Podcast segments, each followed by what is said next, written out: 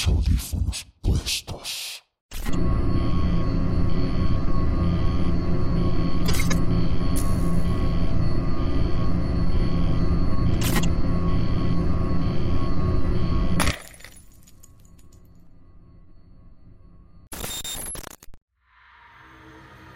El aguizote.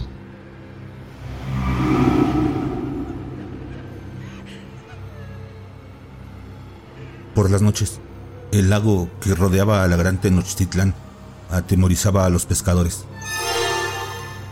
Se decía que el llanto de un bebé traía consigo la muerte para quienes se acercaran a investigar de dónde provenían aquellos amargos lloriqueos. Muchos hombres y mujeres habían aparecido parcialmente devorados o ahogados en el agua. Algunos testigos afirmaban que los incautos, tras escuchar los llantos de un menor al que creían en peligro, se acercaban y eran atacados por un ser que tenía forma de perro o coyote, pelo corto, orejas puntiagudas, un cuerpo liso y una cola negra con una mano de simio. Todos lo llamaban, con una expresión de horror en la voz y en la cara, Aguizotl. Esta criatura sentía un tremendo deleite por comer las partes más crujientes de los cuerpos, dientes, cráneos, uñas de pies y manos. Además de ello, los ojos le atraían demasiado. Muchos cuerpos habían aparecido sin ellos, muestra de que el aguizotl los devoraba, quizá con el deseo de que sus víctimas no pudieran ver nada en su camino para el inframundo.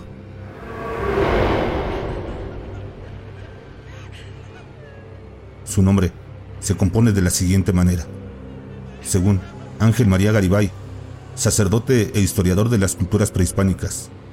Atl, agua. Aguizotl vivía en el agua. Whis, de Whistly, espina. Los cabellos de Aguizotl parecían púas cuando emergían del agua. La definición puede ser perro de aguas o el espinoso de las aguas. Por medio de la mano que tenía en su cola, aferraba a sus víctimas por el cuello y las sumergía en el fondo del agua. La muerte era dolorosa. Las mordidas del animal penetraban en la carne, desgarrándola, lo cual, sumado a la muerte por ahogamiento, constituía una manera de despedirse del mundo demasiado horrible. No solo imitaba el llanto de un bebé para atraer a sus presas, también imitaba los movimientos de los peces para que los pescadores fueran tras de él y en el momento más inesperado saltara hacia ellos para hundirlos en el lago. Aguizotl era una criatura macabra, audaz e inteligente. Su instinto asesino estaba a la altura de los depredadores más temibles de aquella época. Podía vivir en las cuevas subterráneas del lago o salir y resguardarse entre los espesos follajes de los alrededores. La noche era su hora predilecta para cazar, aunque lo podía hacer a toda hora. Aguizotl no solo asesinaba por hambre o por su misma naturaleza depredadora, sino porque era uno de los sirvientes de Tlaloc, el dios de la lluvia. Por ello es que era un ser acuático. Las víctimas que eran halladas flotando en las orillas recibían un entierro dedicado a Tlaloc para que su alma se fuera a descansar al Tlalocan, la imponente morada de Tlaloc y sus sirvientes. Por su carácter semidivino, los mexicas consideraban que morir a manos de Aguizotl era algo sagrado, a pesar del gran horror que sentían en sus últimos instantes de vida. Algunos creían que los hombres y mujeres de alma noble eran los elegidos para morir, o los que portaran joyas, detalle que Tlaloc encontraba indigno para un ser humano. Cuando estés paseando por la orilla de un lago y a lo lejos escuches el llanto de un bebé, aléjate rápidamente de la zona. Han pasado varios siglos desde que Aguizotl fuera visto por última vez. Pero nunca se sabe en qué momento los dioses prehispánicos reclamarán de nueva cuenta su lugar. La criatura de la cola con una mano de simio pudiera estar aguardando el llamado de Tlaloc para entrar en acción y devorar un poco de carne, huesos y ojos humanos.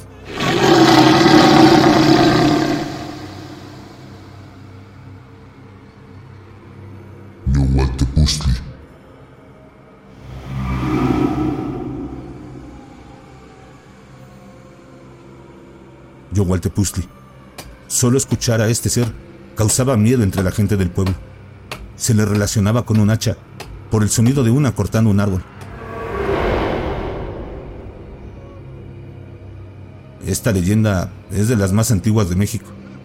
Se le conoce poco y se ha ido perdiendo con el tiempo por la falta de conocimiento al respecto. El dios Tezcatlipoca era conocido por ser amo y señor de lo que no se puede ver en la oscuridad. Fue dios, deidad mexica de la región norte de sus tierras antiguas, guardián de la noche y todas las cosas materiales, oponente de Quetzalcoatl. Se hablaba de la dualidad antagónica creada entre ellos en el terreno espiritual por el pueblo mexica, pues se sabe que en una leyenda el mundo fue creado por Quetzalcoatl y Tezcatlipoca, cuando solo existía el océano y un monstruo de la tierra que habitaba sus aguas. Ahora solo se hablará de Tezcatlipoca, de quien solían hacerse narraciones como un espíritu que corrompía a los hombres para hacer el mal, solo para probar sus mentes y recompensar la bondad de los que fueran fuertes ante sus tentaciones. Yohualtepustli, del náhuatl, Yowali, noche, y Tepostli, hacha, o hacha nocturna, o hacha de la noche. Es el nombre que recibe esta maligna entidad. El que se atrevía a enfrentarlo terminaba muerto. Todos sabían eso, pero no faltaba el valiente que quisiera intentarlo. El espíritu de Tezcatlipoca se alimentaba del susto de las personas y cuando se encontraba aburrido, visitaba el mundo de los vivos, haciéndose llamar Yohualtepustli espantaba a todo aquel que se le cruzara en el camino. En el libro Historia General de las Cosas de la Nueva España de Bernardino de Sagún, se habla sobre la forma en que esta criatura se hacía presente. Primero, a través del sonido lejano de algunos golpes, como si se estuviera cortando madera. De ahí su nombre, hacha nocturna. Muchos confundían esta entidad con un hombre cansado, cayendo en la trampa para acercarse. En repetidas ocasiones se encontraron cadáveres decapitados y en descomposición, tal y como representaban a este ser, que solo era un tronco y con el pecho abierto. Aquella persona que lograra verlo y se acercara lo suficiente como para tocarle su corazón saliente y palpitante, era merecedor de algún favor o deseo. La mayoría palidecía de miedo al verlo. Caían desmayados o salían corriendo, pero eran alcanzados y asesinados por Yowaltepustli. Por ello, solo los que pudieran arrancar con sus manos el corazón de este demonio podían pedir su petición. Tal vez mayor riqueza o fortaleza y mejores habilidades para la guerra. Lo interesante de Yohualtepustli es que solo si él consideraba que lo merecía por ser personas honradas y con gran coraje, les otorgaba la buena fortuna. Y si no, por determinar cobardía o hipocresía, les daba todo lo contrario. Tezcatlipoca, disfrazado de este demoníaco ser, ofrecía a cambio de su libertad puntas o espinas de maguey, las que simbolizaban fortuna, fama y gloria. Los que regresaban a casa con más de tres o cuatro espinas eran reconocidos por su valentía y recompensas por enfrentarlo. Algunos hombres lograron sobreponerse al miedo, ser captores del ser de la noche y no lo soltaban hasta que les entregaba las espinas. Tezcatlipoca, dios y representación de la belleza, la guerra y la tentación, tuvo varias representaciones también como humano. La historia de Igualtepuzli fue poco a poco olvidada, tal vez por el terror que causaba entre su gente o por toda la mezcla cultural que llegó con la conquista. Pero las historias aún pueden prevalecer a través de la palabra de sus pueblos, pues con uno que la recuerde puede contarla y así no se olvidará jamás.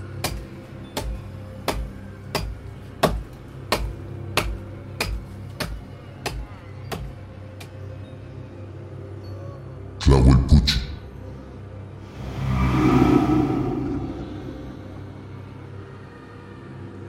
Una fría ventisca se cuela por debajo de la puerta del cuarto de Gerardo y María, casados desde hace tres años. Ella es la primera en percibirla. Acostada, se cubre con las cobijas hasta el cuello y permanece despierta unos minutos. La casa está en completo silencio. Sin embargo, experimenta un extraño temor, como si algo estuviera agazapado en la oscuridad y fuera a salir en cualquier momento. Se revuelve en su lecho e intenta dormir, pero el frío y el miedo que lo invaden se lo impiden. En ese momento, a su mente llega la imagen de su bebé de cuatro meses, Paula, que duerme en el cuarto de al lado. María se pone de pie, sale del cuarto. El frío punza como agujas puntiagudas. Se percata de que la puerta de la habitación de la bebé está abierta por completo. Asustada, penetra en el cuarto y corre hasta la cuna de Paula. En la oscuridad se dibuja el diminuto cuerpo de la inocente bebé que duerme ignorando la bruma que se cuela por la casa entera. Sintiéndose culpable, María se agacha hacia la cuna.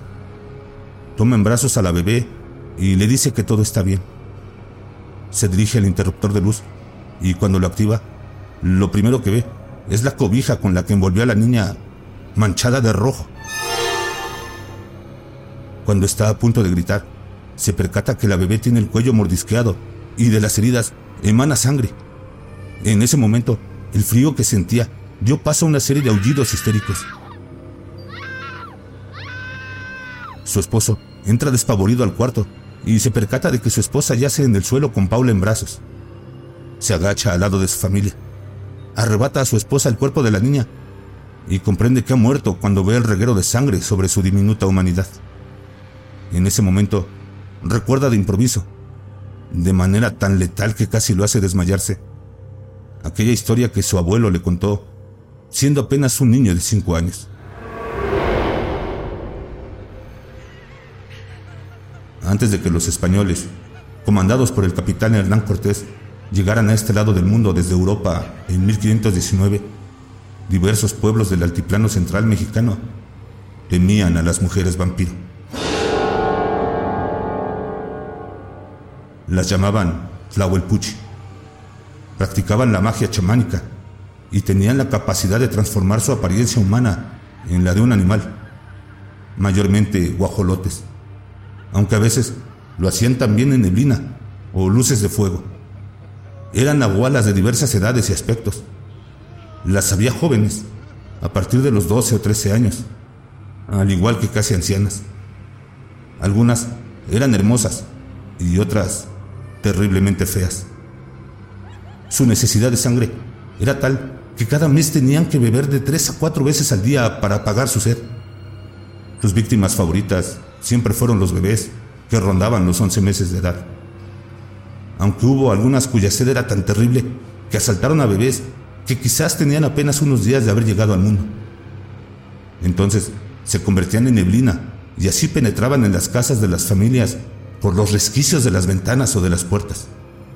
Sus preferidos eran los bebés regordetes, los cuales gozaban de excelente salud y de mejillas sonrosadas que delataban un diminuto pero activo torrente sanguíneo.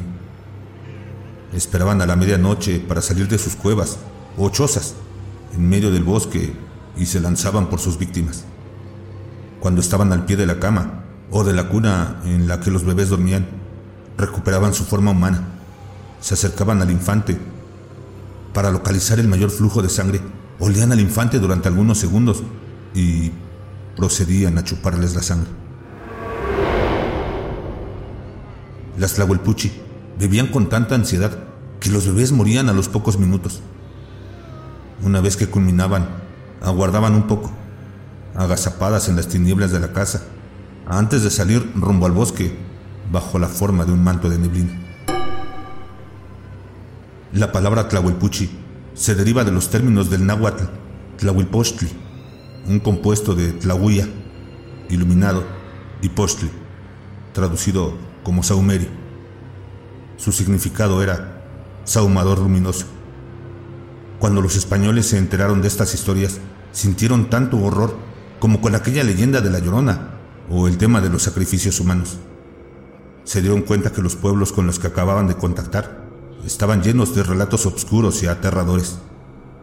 Se desconoce de dónde provenían estas mujeres perversas o qué maldición les dio la capacidad de cometer aquellos terribles actos. La única certeza era que cuando las Tlahuelpuchi tenían su primera menstruación, era en ese momento cuando su sed de sangre se despertaba para acompañarlas el resto de sus vidas.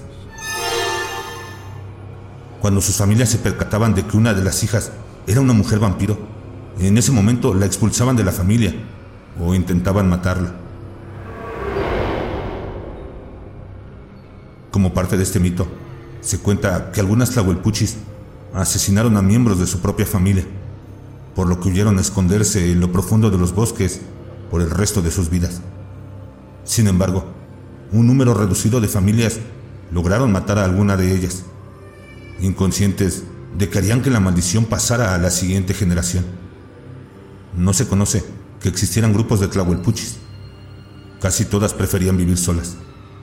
Cuando se encontraban, no peleaban, solo trataban de advertirle a la otra que determinada víctima era suya y que no dejarían que la tocara bajo ningún motivo. Estas criaturas sentían apetito especialmente en las noches de mucha lluvia y frío. Las que decidían quedarse a vivir en la ciudad o los pueblos parecían normales a simple vista, así que no era fácil identificarlas. Sabedores del peligro que corrían sus bebés, algunos padres tomaban precauciones para protegerlos cada noche. Colocaban tijeras debajo de los petates, agujas, trozos de ajo, cebolla o metal alrededor de la cama o la cuna de los infantes para ahuyentar la presencia de las Tlahuelpuchi. Algunos investigadores, como Hugo Nutini, de la Universidad de Arizona, creen que esta leyenda fue una manera de explicar sucesos inexplicables en aquel entonces, como la muerte de Kuno. Todos esos detalles pasaron por la mente de Gerardo en una fracción de segundos. Su vista regresó al cuerpo muerto de su bebé. María se retorcía en el suelo implorando a su Dios que le devolviera a su pequeña. Gerardo recargó su cabeza en la pared, implorando que todo fuera un sueño, que todo fuera un maldito sueño. Durante unos instantes le pareció ver una silueta asomando por la ventana del cuarto de Gabriela, desapareciendo rápidamente. Gerardo se aferró al cuerpo de la bebé unas lágrimas barrieron su rostro y rezó para que la noche devorara a la Tlahuelpuchi.